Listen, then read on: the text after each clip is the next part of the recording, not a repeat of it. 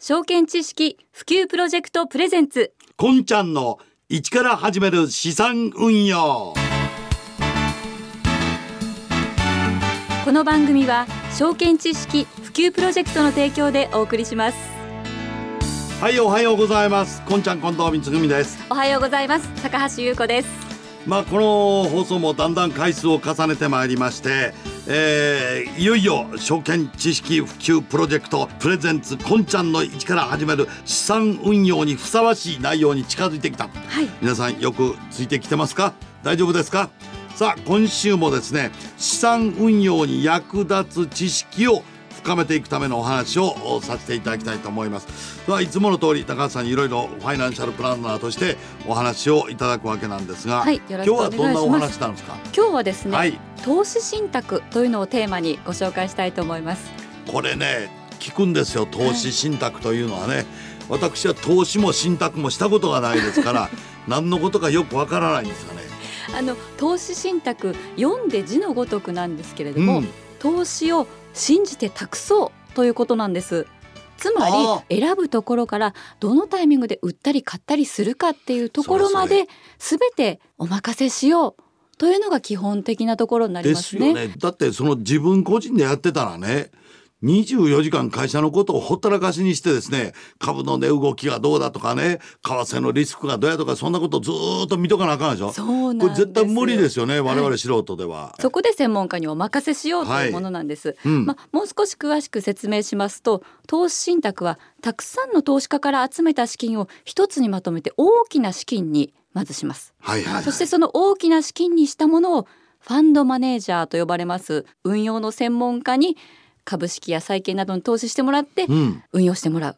そしてその成果収益を分配してもらおうというものなんですね。ちょっと待ってくださいよ。うんつまり要は運用の専門家、えーいわゆるプロが僕らの代わりに資産運用をしてくれるということそれは僕ら勉強せんでも変やからね。いやいやあの運用のね専門家が運用してくれるっていうのはその通りなんですけれども勉強しなくてもいいってことじゃないですよ。あそうなんや。投資信託の主な特徴としましてまずいいところははい少ない金額から買うことができるということなんです。1万円ぐらいから買うことができるんですよ。いやそうなの、はいお小遣いで全然買えますよ。いけるやん。でしょ？ちょっと近くなってきたいでしょ？やもうものすごく近くない今もうあの全然遠くのねあのお屋敷に見えてたやつがね、えーすぐそばの建て売り住宅ぐらいになりましたですよ。いけますよ。はい。はい、まずいいところは1万円程度の少ない金額から購入できるとうんいうこと、そして少ない金額から購入できるといってもあの集めた資金は大きなものなので、はい。大きな金額をいろんな商品に分散して投資をしています。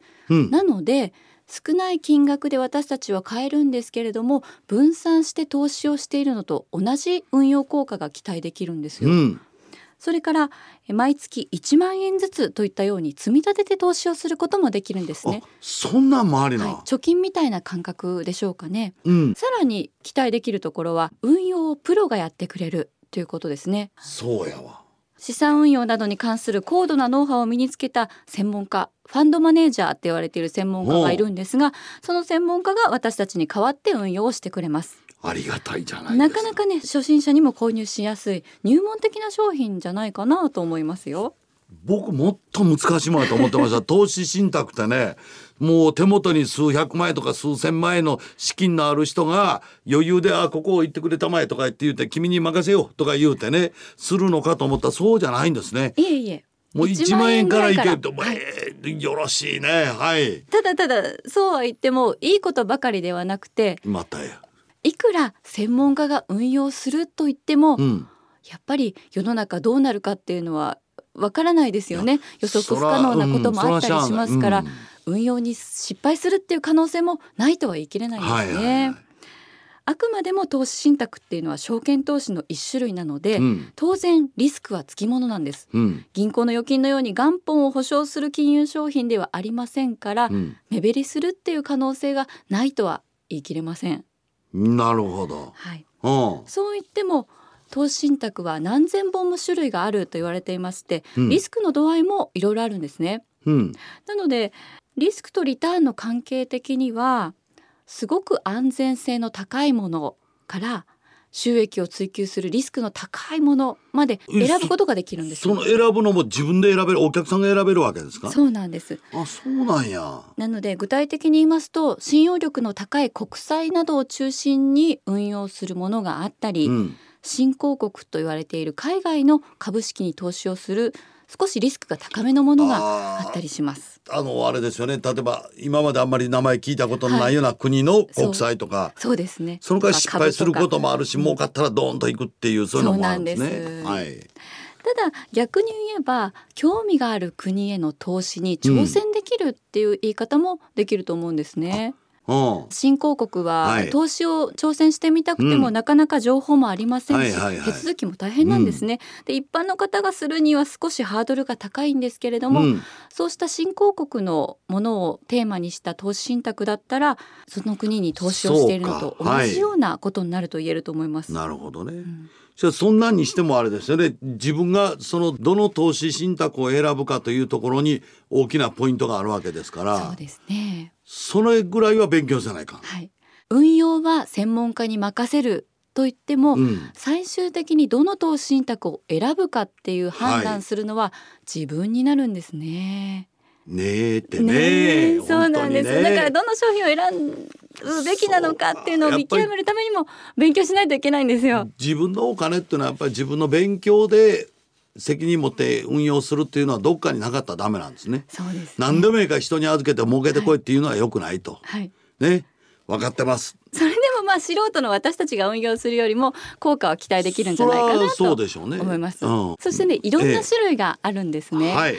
例えば金の価格に連動するようなものそんなもんあんの？うん。があったりあとエネルギーに関連した企業に投資をするものはいはいだとか、不動産にうん投資をするもの、うん。それから最近はエコをテーマにしていて環境問題に関連した企業に投資をするというものがあったりはい。女性に優しい企業を中心に投資をするというファンドがあったりああそうですか。